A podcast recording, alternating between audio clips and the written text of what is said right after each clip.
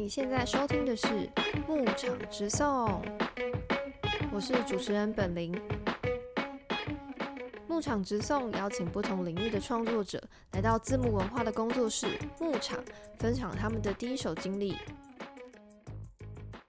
未来一周吗？未来目目前看起来是周末是非常好的天气，全台都非常好，但温度就会偏低哦。大家听到这个这一集播出的时候，可能已经过了这个未来。没关系，大家可以对答案，就是。今天是二零二三年十二月八号，牧场直送第一次录音哦。我们邀请到的是艺术家 Jerry 黄冠慈来跟我们聊一下他近期的创作。那先请 Jerry 跟大家打声招呼。嗨，大家好，我是 Jerry 黄冠慈。哇，怎么了？第一次录音没有，因为我们平常聊天跟不是这个对语气，就是透过耳机听到对方的声音，就是觉得哦，还有听到自己的声音，也是觉得蛮怪的这样。其实 Jerry 跟我认识蛮久了，我们是在台大摄影社认识的这样，然后这样算起来，我觉得可能也要十年了嘛。Maybe almost 十年了。呃，不小心透露自己年纪，对，可能可能接近快要十年了这样子。然后我大学的时候其实是几乎天天都待在摄影社，然后我常会笑说自己应该是主修摄影社这样子。对，之前就是一直都没有一个比较完整的机会来呃介绍或者是了解 Jerry 的创作。虽然呃这几年来一直看到他有持续在发表作品啊、办个展等等。那跟大家介绍一下 Jerry 他平常创作的美材主要是以摄影为主。他在今年的四月、三月还是四月啊？三月底到呃三月初到四月初，嗯，对他那时候在田园城市的地下室的展场空间做了一次个展，是你第一次个展吗？其实不算是第一次个展，我第一次个展不在台湾，诶是是在日本。啊，我们好像真的还蛮不熟的 啊！我想起来了，是在一个伊朗，对不对对对对在六本木那边。嗯，当时展的系列跟现在拍的完全都不一样。完全不一样。那一次其实是因为我一八年的时候，那个在华山有一个台北国际艺术摄影节，然后是那个他的对全全老师师全老师他他办的，然后那一年我获选那个青年潜力艺术家，然后那套作品是在拍，它叫习作，然后是在拍。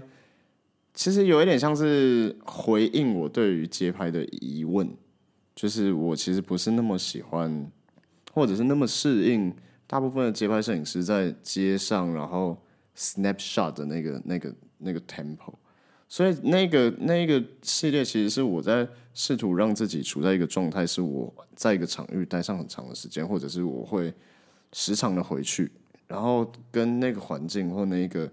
被摄的对象有一些 interaction 之后，在那个过程之中才去拍摄的。可是吊诡是，你拍出来的影像其实没有办法很完全的去传递你所谓的你花了很多时间在这个上面。所以我其实那个系列就是要去呃对这件事情去产生一个提问，这样。然后那个时候日本的那个艺廊就很喜欢那套作品，就邀请我去去展览。哦，对那个艺廊名称叫什么？它翻成中文叫歌词，是一间规模没有很大，然后是但是很温馨的艺廊。然后它是一个呃日本的纪录片导演自己开的私人艺廊。对，所以那一次展览的时候，我去 opening 的时候，其实蛮多他的朋友的，然后去然后交流，我就觉得哎、诶那样的一个 环境在日本对于展览，然后对于艺术家还有观众怎么样跟艺术家的互动的这件事情，让我其实蛮大开眼界的。那为什么这个系列叫做习作？我我记得好像你也有把它做成出版品。嗯嗯嗯嗯，那一次因为要去日本展览，所以后来就有做成出版品。可是那个时候对于出版品的想法跟现在后来现在正在做的出版品又不太一样。那那个时候为什么至于会把它命名成习作？其实有几个用意，一个是我那个习作的作是把坐换成坐下的坐，哦，所以不是写作业的。对对对对，他做了一个抽换的 trick。他虽然整个概念发自于就是好像写作业，而且那一本呃摄影书它的格式形式也设计成像我们国小的作文习作本的那个样式。可是，嗯，他想要讲述的是一个我们好像需要去练习怎么样慢下来，或者是感觉这个就是你想要拍摄的对象也好，或者你想要理解的对象也好。因为对我来说，我更重视的是摄影者或者艺术家跟被摄对象，或者是你想要创作、你想要呃观看的那个对象、指摄物之间的关系。我会觉得好像这件事情可以更双向，而不是像多数在街上拍照的人他们这种很单向的这个 one way 的 snapshot 的这个这个节奏。所以那个时候，我是想要透过我的作品去告诉他大家说，或许可以嗯 practice 去去练习，让自己慢下来的这件事情。同时，因为我所拍摄的对象或者是呃影像，它其实包含着就是人跟人在这片土地上发生的事情，所以我就把它换成坐下做。原因是因为做这个汉字，它就是象形文字，它就是人跟人在土上。哦，嗯，他所以他突就是然就突然没有没有想过说就是这个字的造型。嗯，对。然后另另一个更深的 trick 就是，其实那个系列我多半都是坐在轮椅上拍的，所以他的视角就是作者的视角，也某种程度上等于是我看这个世界的视角，所以就是作者的视角。嗯，所以他是有这几层呃隐喻在里面，所以做了这样子的筹划。嗯，对，因为我记得你在那本书的介绍里面有写到，就是用了一个时速五公里的这个词来形容这一本书里面拍照的节奏，是介于走路跟跑步之间的速度。对，然后你有说到说这个速度是你的平常在坐的轮椅能够开到最快的速度是五公里这样呃，子。当时的那台轮椅就是最快速就是五公里，嗯我、现在已经可以超速了。现在已经可以到。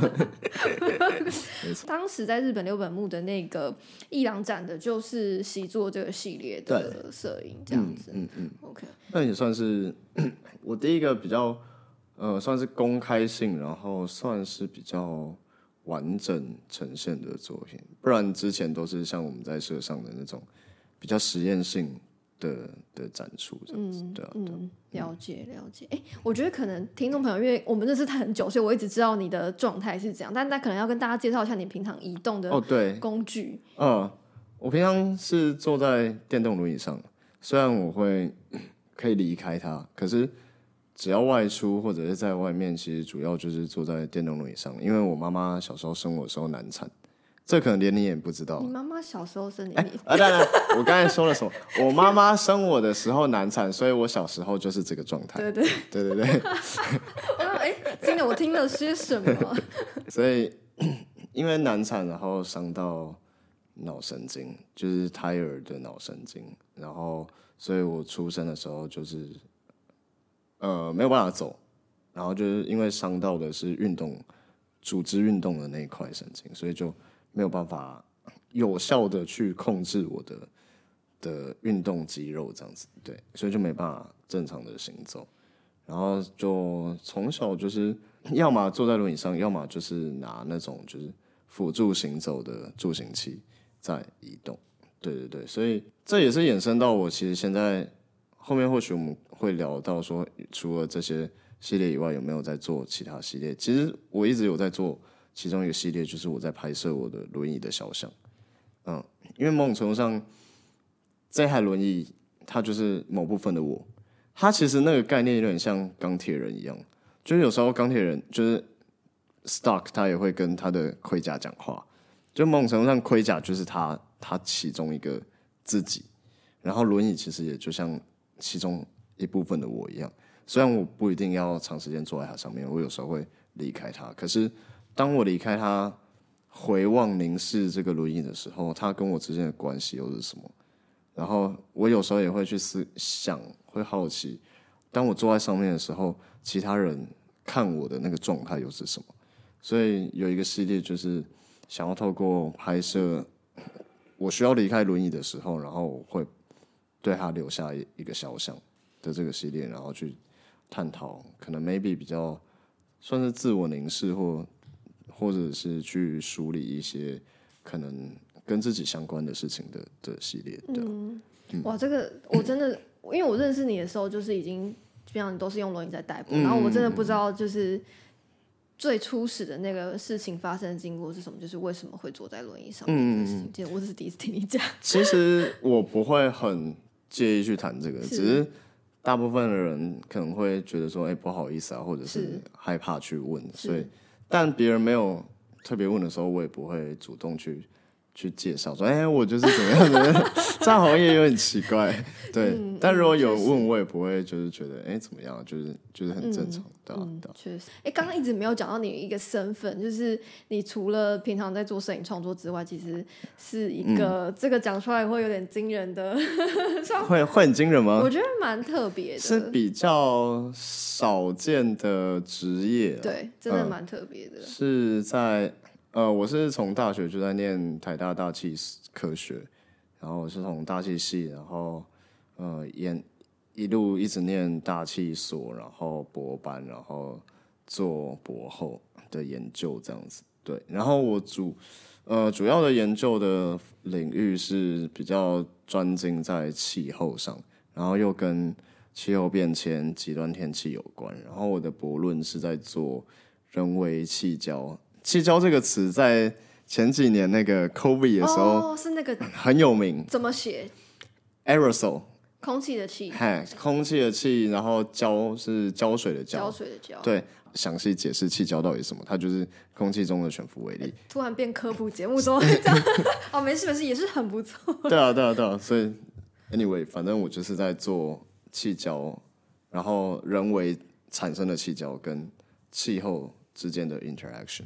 所以人为产生的气胶会比较像是可能是因为有空气污染，你可以把它想象成就是空气污染。你还有印象前几年台北时常就是会有爆强的午后雷阵雨，嗯，然后就淹大水那样的事件，我们就会称之为就是极端天气事件。然后哦或者是天气，不是气候。它是在 climate 的 background，就是气候的呃整个背景之下的单一事件，它就会变成天气，它就会呃被形容呃被定义为天气，因为天气跟气候的定义就是时间跟空间尺度上的的差异嘛。嗯，对，气候是一个比较长时间的的趋势或者是平均状态，然后但是这个平均状态会去影响。每一天的天气形态，或者是每一个单一事件的天气状态。对对对。然后我所研究的是从 气候去 downscaling 到 extreme 的 weather 天这样子。气这样对对对对对对。做大气研究是真的很 hardcore 的研究的。嗯，这个日常生活、日常的研究生活里面，你为什么会就是从什么时候开始拍照啊？简单问就是这样子。我觉得呃，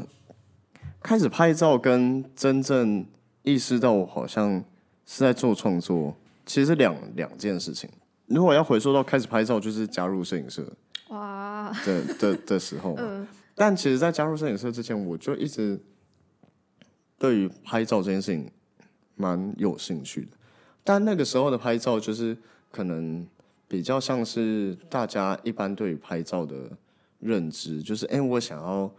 拿单眼相机去拍很漂亮的风景啊，或大景照那样子。然后又加上我自己其实是大气科学的嘛，所以常常会看到一些关于天气现象或自然现象的的照片，你就会对于那个东西有一些憧憬，或者是觉得，哎、如果我自己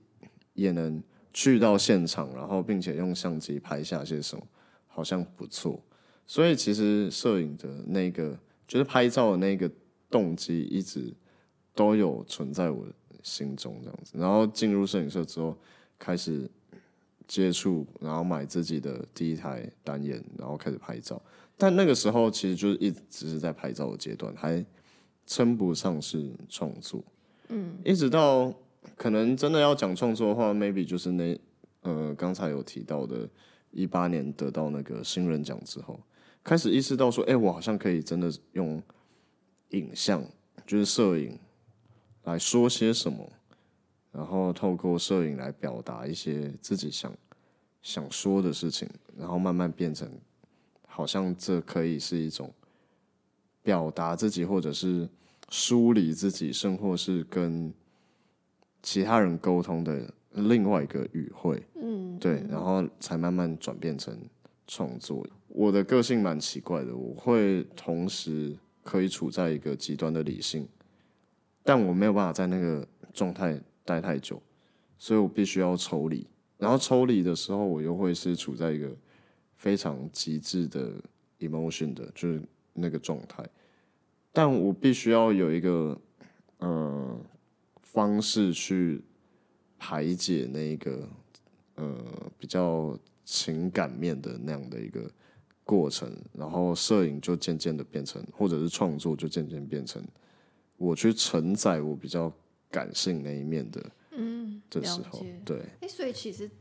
我可以这样理解嘛，就是做研究的时候，你其实是应该是需要非常理性的，要啊要啊要啊要嗯。啊！而且像我们在做数值模拟，就是因为我们其实很多东西都不能真的手做实验或者是观测去得呃去得到我们想要证实的现嗯。的现象或理论，所以我们常做的事情其实就是跟工程师一样，我们在用各种 coding 的方式，然后在电脑里面去建造一个我们理想中的地球。对，然后再把我们想要尝试的各种现象放到地球里面去，然后让它去帮我们做 simulation，看看会发生什么事情，然后我们再试着去解析它。对，这是我们平常在做的事情。所以，其实，在建构那个所谓的 Earth System 的时候，它必须要很理性，你必须要知道你自己在干嘛，然后你在做 data analysis 的时候，你也必须很清楚知道你用了什么方法代表什么意义，然后你讲最简单一点，就是你小数点要取到第几位，这也会哇，这么精确，对会关系到你出来的那个结果。嗯，对啊，对啊，确实是这样。但是在就是拍照或创作过程中，你觉得就是可以放下这种嗨嗨嗨！我在创作就比较任性，虽然近年来开始需要就是去 organize 一些创作计划的时候，会发现这好像也跟就是 做研究 对对对对对差对对，在做那个 seminar 或 present 的时候，其实也是一样的手法。嗯，对啊，对啊，对啊。但至少你在做创作的那个过程中，你是可以很 enjoy 去去考虑到更多就是情感面，或者是你可以可能不需要那么严肃去看待某一些事情吧。对啊，应该就有不同的空间吧。我觉得打开了不同，也不是说就做创作可以可以就是不用计划，或者对对对并不是说呃可以随便，而是它可能是呃不会把你只单单的就困在那个 lab 里面，嗯。你必须要去身体力行的去感受很多事情。那要走出去。对对对对对对对，所以这个是你会开始拍那个呃跑到渔港去拍照的其中一个原因哎，对对对对对，因为我实在是受不了，就是一直待在 lab，了我真的是要疯掉了。哦，所以你的日常应该是一直做实验室，是。在电脑前面，呀，然后不会移动到任何别的地方去。嘿，然后就做到脊椎侧弯，我天哪！我的天哪！就是各种工程师有的职业伤害都会出现在该，有的都有，对对对对都没有少这样没。错没错那，这个系就是到渔港拍照这个系列，应该是叫做靠岸，对不对？哎是那这个是因为我看到你也是在展览介绍里面写到说，其实拍了五年，应该是蛮久之前开始呃，其实到现在的话六年了，哦，因为有继续嘛，对对就是个展后还是继续拍它这样。可以聊一下当时为什么是选择去这个渔港吗？其实一开始是主要纯粹的对于海的好奇，就是呃，台湾人很奇怪，就是呃，我们有很深的恐海症，就是呃恐惧的恐海洋，就是恐惧海洋的症状。小时候常常每次到了暑假就觉得，哎、太棒了，可以到海边了，就是终于要放假，可以去去海边玩水。然后这个时候往往就是开始要七月半，哦，然后老人家就会跟你说啊，麦去海边啊啦，海边啊就危险的啊，可用掠去啊，安诺安诺啊，所以你就会觉得，嗯、为什么对海好像很陌生？然后后来随着年纪慢慢长大，你就会开始去意识到一些很很奇怪的事情，就是明明我们是海岛国家的人，可是比起国外其他海岛国家的人，我们好像就少了那么一点点，就是海岛子民的那个那个性格。就不要说什么你跟冲绳的人相比起来，他们就比较有那种海气，靠海生活的人的那那样的一个气息，然后对于海的亲近跟认识，可是台湾好像没有这么明显的气质在普遍在台湾人的身上，所以我就对于这件事情很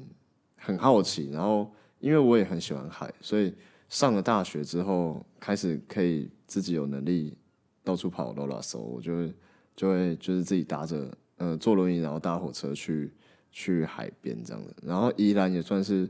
蛮近可以抵达的的的一个靠海的城市，所以就很喜欢去去宜兰这样子。然后回过头补充个补充一下刚才我说的那个恐海症，就是我后来有去查，其实它有两个原因，一个是我们很多呃这些民间信仰都会因为当时可能祖辈他们从中国那边移民过来的时候，然后经过黑水沟，所以在这样的一个移民过程其实是很危险的，所以以至于让祖辈他们对于海洋是有一个某种程度上的阴影跟恐惧，所以他就会希望自己的后代就是不要呃去这么危险的的地方，这样，所以就会用比较民呃比较多的穿凿附会的民间信仰去去包裹那个他们对于危海洋危机的这这个意识。另外一个原因是，其实那个时候国民政府戒严的时候，海岸变成一个很重要的海防的的重镇。然后国民政府为了不要让呃民众或者是有间谍的疑虑，所以他为了要保护他的那个海防的设施跟军事单位，所以他们会在乡间就是放一些谣言，然后或者是直接强制民众不可以靠近海边，所以久而久之，大家对于海，尤其是我们可能祖辈那一代，对于海洋就会就是有很有距离的感觉。对，但是、嗯但是因为你拍摄的对象其实应该是在海边工作的渔工，他对们其实不是台湾台湾人嗯。嗯嗯嗯嗯。我们刚刚好像都还是没有讲到你到底是去了哪一个海港。哦，我们去啊、我去的那个海海港是乌石港，嗯，头城的是乌石港东北角。对对对对对对对。然后之所以会选那个港口，然后之所以拍摄的对象，后来虽然我刚才都在讨论台湾人的恐海现象，可是那其实某种程度上是呃在梳理我我自己为什么小时候会受到那样的就是恐海的那样的教育长大，然后开始出发。可是为什么最后对象会转而是乌石港的这些外籍东南亚的外籍船工们？其实某种程度上是一个契机，我觉得，因为回到刚才早先聊到我的呃拍摄习作，其实一直以来我都是很重视拍摄者跟被摄对象的的一个人，所以嗯，我并不会真的去海边或者是去渔港，我是为了要拍摄为目的而去的。我是纯然的有一些就是我想要去理解或者是好奇的的的想法，或者是想要去多了解当地，然后我会三番两次的去到那个场域。或许我可以这么说，我就是刚好获得了一张故事的邀请券。当时为什么会那么常去乌石港？是因为我发现乌石港很该说是奇怪吗？或者它有一个很有趣的特性。大家其实对乌石港 maybe 不太陌生，因为冲浪、啊，呃，对，因为冲浪，所以大家听到乌石港说哦，我知道，我知道冲浪那个。可是 actually 它不是一个真的大家去冲浪的地方，冲浪的那个海滩叫外澳。哦，哎等一下，我是宜兰人，我自己 搞不清楚他们的差别。Anyway，这港是港，呀呀呀！冲浪地方不是港。然后有趣的就是冲浪的那个外澳海滩，是因为乌石港的北堤建起来了之后，影响了海流，所以让外澳那是边淤积吗？对糟糕了，怎么又变科普沙了？滩才，这就是我的就是生活嘛、哦 background，所以就是我有时候就会用科学方式去理解一些事情，对啊，然后我就觉得，哎、太太闹了吧，就是某种程度上很闹，因为其实大家讲的乌石港就不是你要去冲浪的那个乌石港，而且每次就会去到那边就会发现很多冲浪客开着车去到那边，然后就 follow 那个指标到乌石乌石港，然后就会发现他自己走错了，然后就会马上掉头，然后就走，然后去寻找他的那个外外澳，对对对对对，然后你就觉得奇怪，到底，而且乌石港它的那个作业渔港的旁边，其实就是紧邻的那个观光观光与赏金船出港的。对对对对，龟山岛或者是有呃，反正它有一个赏金的路线，就对。然后观光船跟作业船其实是分属在港口的西呃南北两侧，所以其实作业的渔港梦城上有一点像是，他们虽然地理位置上是连接在一起，可是它却被一道无形的墙阻隔，就是游客、观光客，甚至是当地的居民，除非他是船家。不然他也不会就是有事没事就跑去作业渔港那里。那这件事情对我来讲就就很新奇，就是为什么就是大家就不太去作业渔港？因为其实你如果去渔港，你也还是可以去钓鱼啊，然后你也可以去就是跟刚回来的船只去购买零星的渔货。对，虽然他们没有像。大溪渔港那样，真的在港边就是直接摆摊贩售他的渔货。可是你如果要在那里，就是去跟船家刚回来的船家，就是购买他们可能今天有额外多出来的，就是呃，因为他们每次出航就会有固定的厂商中盘商跟他们订那个多少量的的大概的渔货量这样子。所以如果他今天补回来的东西超过那个。他预计要卖出的，他就可以卖给一般的，就是你如果去跟他说，哎，你给那五下不？就是他就可以卖你这样子。对对对对对，所以其实并不是真的说，嗯，你平常一般人去渔港就就也没有事情干这样子。所以我就是因为基于这样好奇，我就很常去那边。然后因为那里的作业是近海渔船，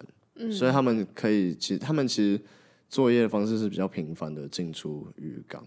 不会像远洋的渔船一出去就是很多天这样子，可能一个月这样。所以其实常去之后，你就会有几张熟面孔会认识。嗯，那因为我很长的去了之后，所以有一些船员他们就也知道，哎，有一个坐轮椅的奇怪的人，会常常就是有事没事，可能就一个月出现个一次或者是两次这样，然后也不知道在干嘛，有时候拍照，有时候也不知道在干嘛这样。后来我才知道，他们其实就连我拿起相机在拍动拍照的时候，他们也其实搞不太清楚我到底在干嘛。他们一开始真的以为我是 YouTuber，是他们先主动来跟你搭话的。对，就是这个我刚才所谓的那个故事的入场券，就是有一天，呃，其中一位船员，他们因为他们有时候中午回回航的时候，他们就会卸完货，然后把所有的渔具、渔船都整理好了之后，他们就会开始。呃，在岸边主吹，他们就会放一个板子，然后开始生火，然后就在旁边就是烤鱼，然后弄自己的 source，然后他们会从就是他们可能在海上已经开始用电锅在在吹崩，然后他们就会，而且他们很有趣哦，他们就是分工，他们可能 A 船、B 船、C 船的船员都是来自 maybe 都是印尼，所以他们就会互相认识，然后他们就会讲好。说，哎，今天你们负责就是摆饭，然后今天谁谁谁负责什么？所以当他们就是开始在要用餐的时候，就会从各艘船就是拿出自己负责的东西，然后就摆摆在地上的那个板子上，然后大家就坐在地上吃啊。然后那一天就是其中有一位船员，他就他就跟我打招呼，就邀请我跟他们一起吃。对对对对，所以那一次才是算是真正开始接触他们。然后我每次拍摄他们回来之后，我自己放完相，然后我就会把有一些我觉得哎我也很喜欢的照片，然后回去送给他们。有几次我都会看到他们就是把我送他们的照片，就是贴在他们船里的那个休息室。如果他可以算是一个市的话，跟有几个船员一直到现在，就我们就是很很熟很熟识这样子，就是会联络，嗯，就是会会加 FB，然后像像我这次去台南台南摄影节，然后他就看到我一些照片，然后他也在下面留言，就是他们其实从我开始把我跟他们相处，然后开始拍摄的这些影像，真的用一些想法概念，然后 organize 成展览跟作品，然后并且展出了之后，其实某种程度上，我觉得在这个过程，他们也更知道我在干嘛。对，因为有时候真的该怎么说，如果他们 平常比较少接触所谓的呃艺术或摄影的话，他们的认识会比较没有那么直接，所以你用口头描述的话，他们其实可能并不见得那么直白的能够理解你到底在说些什么。嗯嗯，当你有一个展览的时候，他实体看到哦，原来是这个样子，然后原来嗯、可以透过他者来观看他们所谓的日常的这件事情，他们也觉得很有很打破他们平常就是不会注意到的一些事情。嗯，那他们有来看你的展览吗？这件事情就有趣了，因为我有跟他们说，然后他们也有说有机会会上来，可是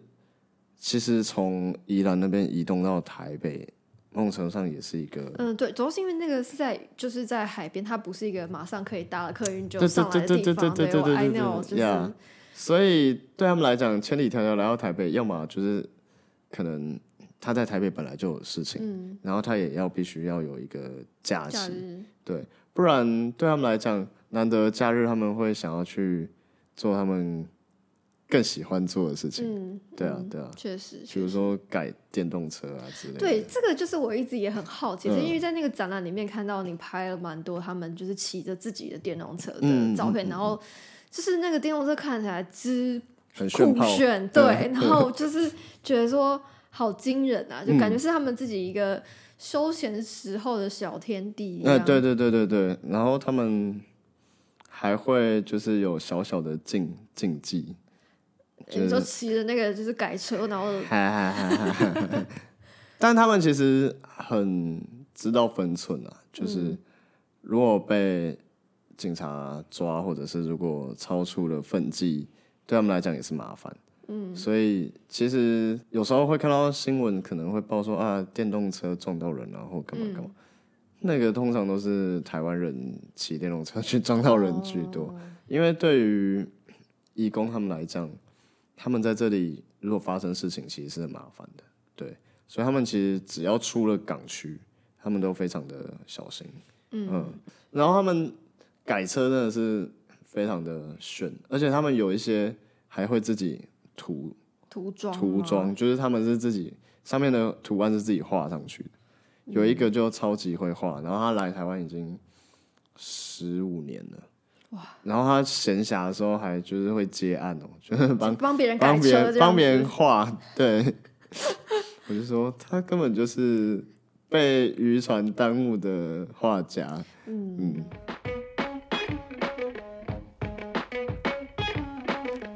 从三四月展览结束到现在已经过一段时间，但我我回想起来那个展览的时候，我第一个会想到就是那那一些比较大张嗯的，然后是拍他们骑着自己改车的那那几张小像这样子。然后我其实也蛮想要听 Jerry 分享一下说就是那个展览里面其实超多照片。如果大家有去过田园城市地下室的话，就是大概知道那空间规模大小，也许可能就是个十几平、二十。墙面是被 Jerry 全部贴满的状态，嗯然后尺寸就是照片尺寸有大有小，有彩色有有黑白这样子。也许可以请你跟大家分享一下，说你到时候那时候是怎么去分配这些作品，他们有没有比如说互相之间的关联，或者为什么哪一些是黑白的，哪一些是彩色？嗯那个时候其实总共展出了一百零九件的平面作品，然后一个动态录像，对，然后那个时候在展览的呃规划里面，其实确实有几个不同的脉络跟我所坚持的东西，比如说像尺寸上，平面影像的尺寸就分成三个级级距，最大的是一点二公尺，长边是一点二公尺。然后还有一个中尺幅的，大概我印象中是四四十公分吧。然后还有一个比较最小尺幅的是有点比较接近 A 四大小的的尺幅。会围绕着几个叙事，一个是我不想要让这些船员被观看的时候是能够让观众很强烈的联想到某一些所谓的议题性的的的联想。那比如说八尺门，八尺门呀呀呀呀呀这样子，！或者是像李阿敏大哥他拍的《那里没有神》的那个系列，嗯，对他拍的对象其实是远洋的船员，所以结构完全是不太一样，然后语汇也不一样，然后我我跟他切入的那个角度跟手法也不一样。那因为其实阿敏大哥他是记者，然后现在主流被阅读到的关于船员义工的影像，也是来自于比较报道文学的那样的角度。但我之所以最后决定会想要以这个系列作为展出，然后把它真的 organize 成一个作品，有一个很重要的原因是，在我跟他们相处的这一段期间，我会觉得重新让我去思考我在报章杂志上看到的那些 topic 跟他们之间的关系，这会回到有时候我们在艺术创作处理对象的时候，会面临到，尤其是人或者是一个时代现象的时候，往往会需要去处理所谓的大命题跟小命题，或者是个体跟群体。个体跟群体，它一定会有不一样的处理手法。而如果以报道文学的角度切入的时候，它为了要方便去讨论、去聚焦，它会让群体去平面化个体。对我来说，我因为有这样子的机会去认识他们，去跟他们相处，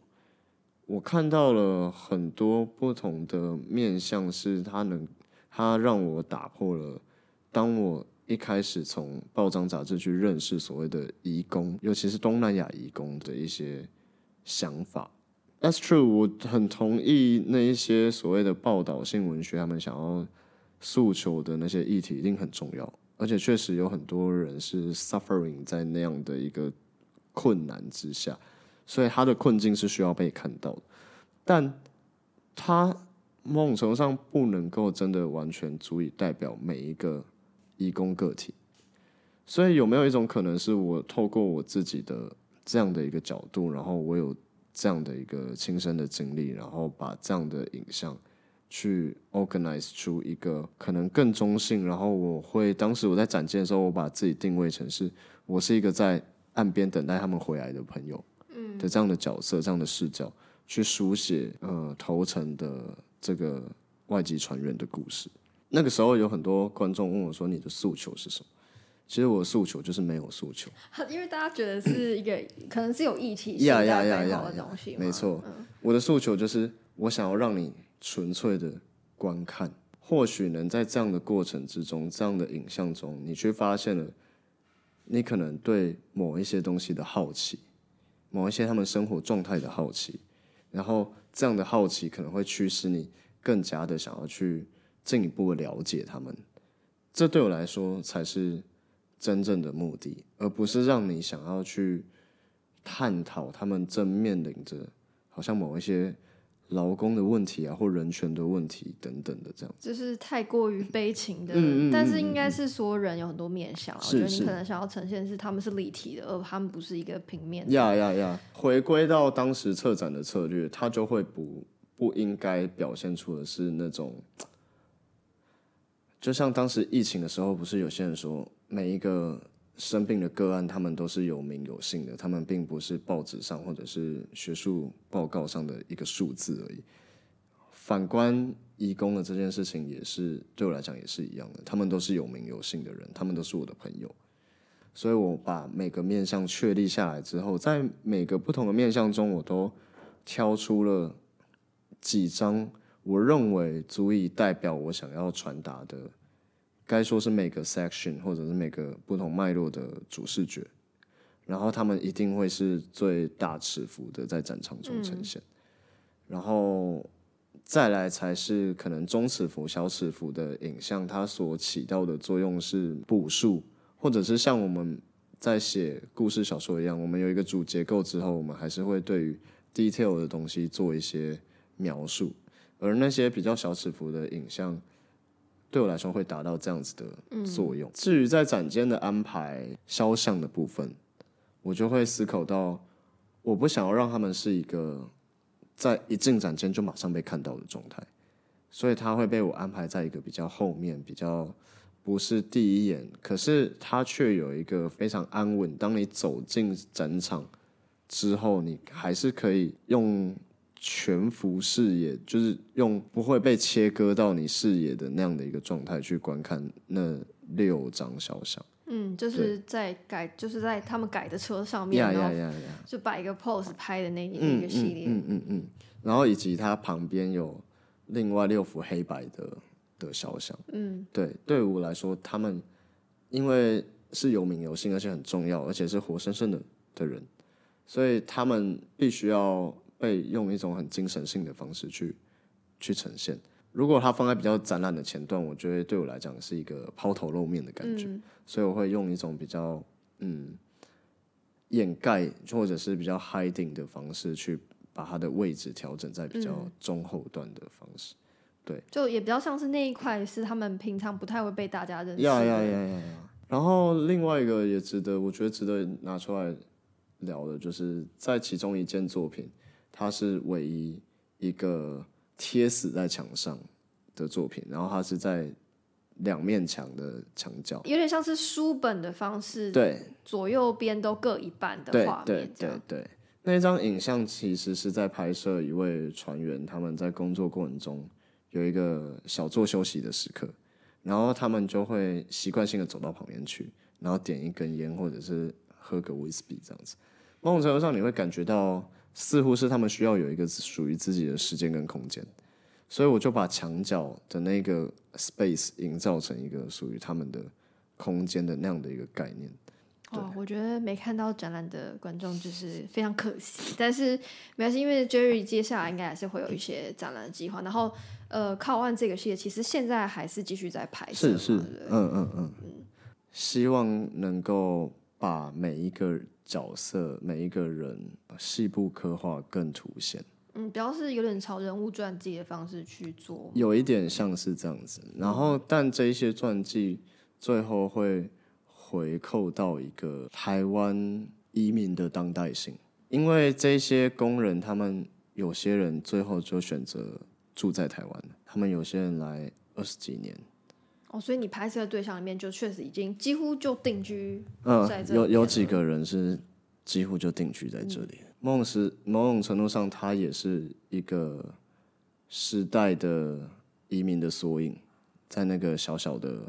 镇上。这也是为什么我最后觉得，哎，我当初虽然是因缘际会来到头城，但是头城是一个很适合我去发展这一个所谓的台湾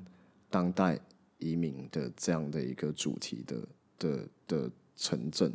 因为头城它的人口结构也非常的多元，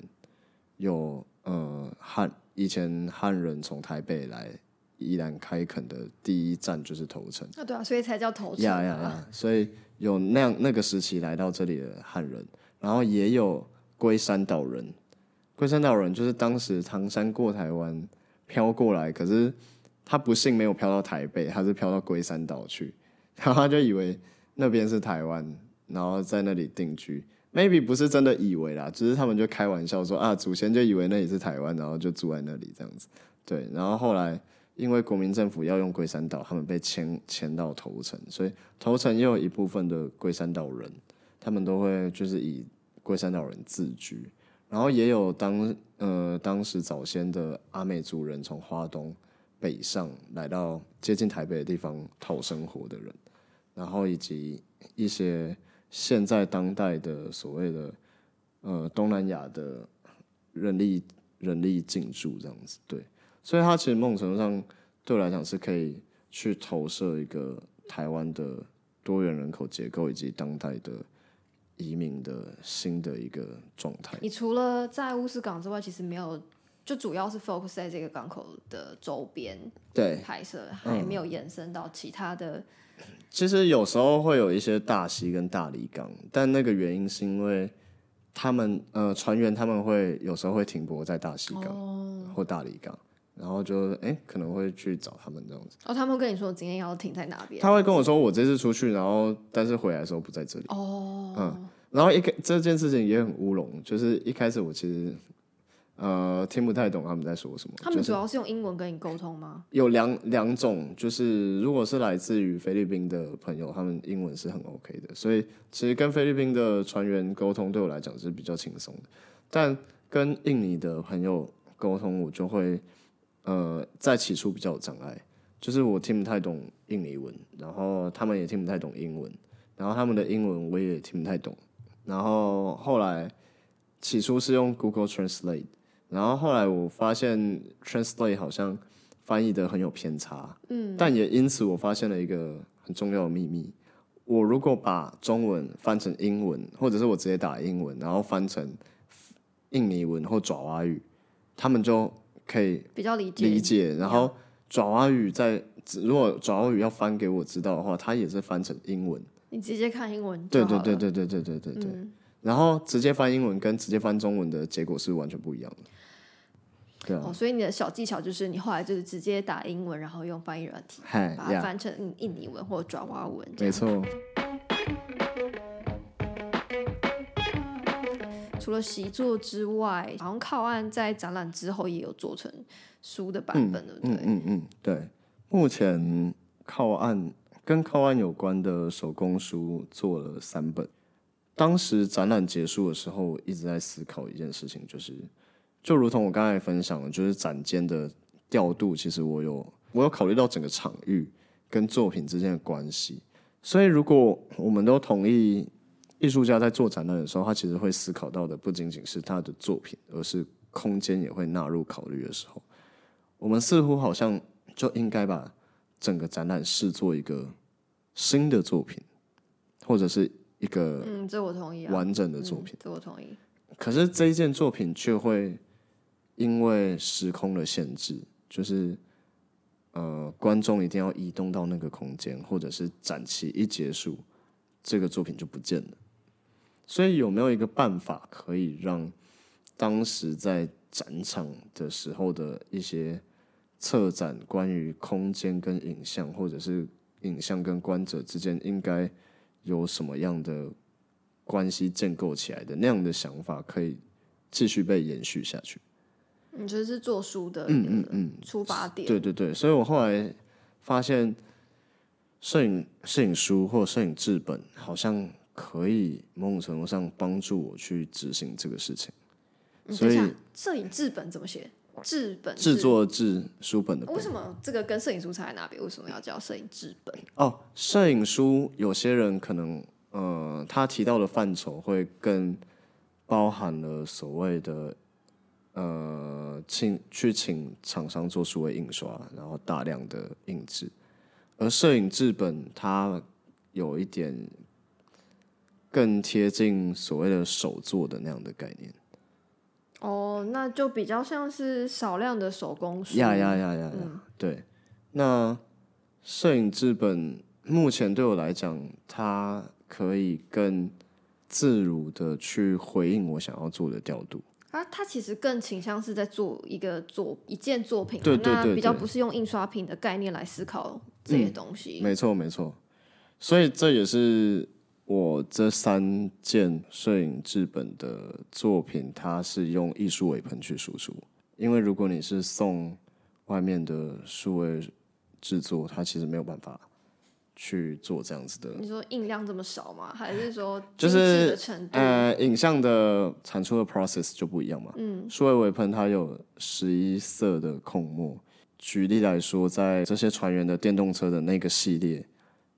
因为我们都知道他们的改装车是非常 colorful 的，很亮丽的。即便外面的印刷是跟你说我是广色域，嗯，可是广色域也只有六色，所以其实六色不太能够去支持你呈现那样子的 colorful 的状态。嗯这也是为什么最后还是选择用自己手做字本，然后用艺术尾喷输出之后，再去手工的缝缝制我的摄影书的其中一个原因。对啊，对啊，它某种程度上因为也要延续展览当时的制成，所以当时怎么制作的，对我来说，如果我是要延续展间的那样的视觉感受的话，我就必须某种程度上的更能够贴合当时展展场的那样的。所以其实书的用纸跟展览输出作品的纸是一样是一样的的纸，嗯，哇，真的是下重本哎、是啊 很少人 其实用，基本上印刷的时候纸跟墨应该都会跟做作品的时候要要上墙的作品，应该是会选择不太一样的嗯做嗯法啦。嗯嗯嗯，对，就会有成本上的考量，嗯嗯，对啊确实确实，但他就会，我觉得这件事情就是取取决于艺术家怎么想这这一块，对吧、他没有他没有对错，但是就是你怎么去思考这件事情。因为刚刚有聊到靠岸其实还在进行在拍嘛，然后明年啊，或者是你现在正在进行的状况怎么样，或者是有没有接下来的展出可以让大家先预告，跟大家就哦是放松一下。我其实，在靠岸这个系列 最近有一个子题的拍摄，就是呃，我在拍摄这些船员们的手掌。嗯，手掌是手掌？手掌的肖像，这件事情很有趣的，因为他们是重劳力的工作，所以多多少少会在手掌，因为他们要握船船绳，然后要拉，要要拉那个渔网等等的过程中，都会多多少少在手掌留下一些痕迹，茧也好啊，或者是伤痕也好，而这些痕迹对他们来讲就是一个日常的留下来的刻痕。如果手掌这件事情回到台湾的民间习俗，它也是一个有趣的脉络，就是我们会相信手掌上的手相足以代表一个人的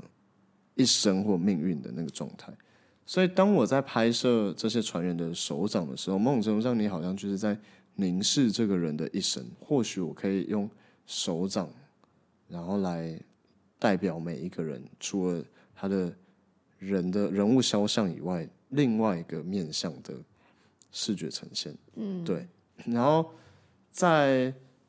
四哎五月的高雄 On the Road 那档展览，明年吗？二零二四，二零二四对二零二四五月的 On the Road 的展览，这一组首部的肖像就会也呈现出来。然后我目前理想中的状态，它会跟呃人物肖像有一个空间上的呼应。然后其实本来今年十二月，就是本来现在应该在头城，啊，头或城有一个嗯有一个叫七五 Lab，它是一个私人的艺文空间，然后它是它规模虽然不大，但它是一个很在地新新生的一个一个空间。当时那个空间主人就是邀请我的时候，我觉得对我来说是一个很棒的机会，因为让这套作品能够真的回到头城那个那个地方，然后跟头城周围能够产生连接。可是因为我十二月实在是太太炸了，所以那个伊朗的负责人，他人也非常的 nice，就是我们协调之后，十二月的这场展览就是暂缓，但他应该没有意外的话，会在呃明年的呃农历年之后会就是执行，然后那个空间我可能就会把它拿来做呃比较多的电动车的展示，嗯，然后因为电动车非常的下趴，嗯，所以我可能会用比较装置的方式去去呈现这样子。对。哇非常期待，大家可以就是农历走春的时候去头城嗯看 Jerry 的展览，这样子。对啊，对啊，对啊，好，就是节目尾声，我有一个小小的心愿，嗯嗯嗯，请 Jerry 用播报天气的方式跟大家就是介绍。播报天气的方式吗？对，我们可以就是好了，也可以就是闲聊的方式可以，闲聊啦，对，哦因为就是为什么会安排这个最后的桥段，是因为我们很常在脸书上会看到 Jerry 在嗯，预告接下来可能一周或者两到三天之内的天气状况。然后嗯为什么天气这么重要？因为你要出外拍照啊，就是是真的是天气要好才有拍出好画面啊。那我们就是未来一周的天气，未来一周吗？未来目目前看起来是周末是非常好的天气，全台都非常好，但温度就会偏低，然后空气品质的话稍差，然后一直到礼拜二之后，又会有另外一波东北风的增强，所以估计是桃园以北，甚至是东部地区会有短暂零星的阵雨。对，那中南部地区也是会维持像这几天一样的天气状态，在未来一周。在未来一周，好，那就是大家听到这个这一集播出的时候，可能已经过了这个 未来一周。然后大家可以对答案，就是没错，现在预言者在预言了，这样 天气预报在预言这样子。天气神棍。对天气，你自己讲的，不是我讲的。好，我们今天非常开心邀请到 Jerry 黄冠慈来上我们第一集的牧场直送，然后欢迎大家可以上 IG 去继续追踪他的创作的动向。这样，你要不要报一下你的哦我的 ID 吗？我的 ID 是 Vision V I S I O N 底线零七零三。嗯嗯 OK，谢谢。拜拜，拜拜。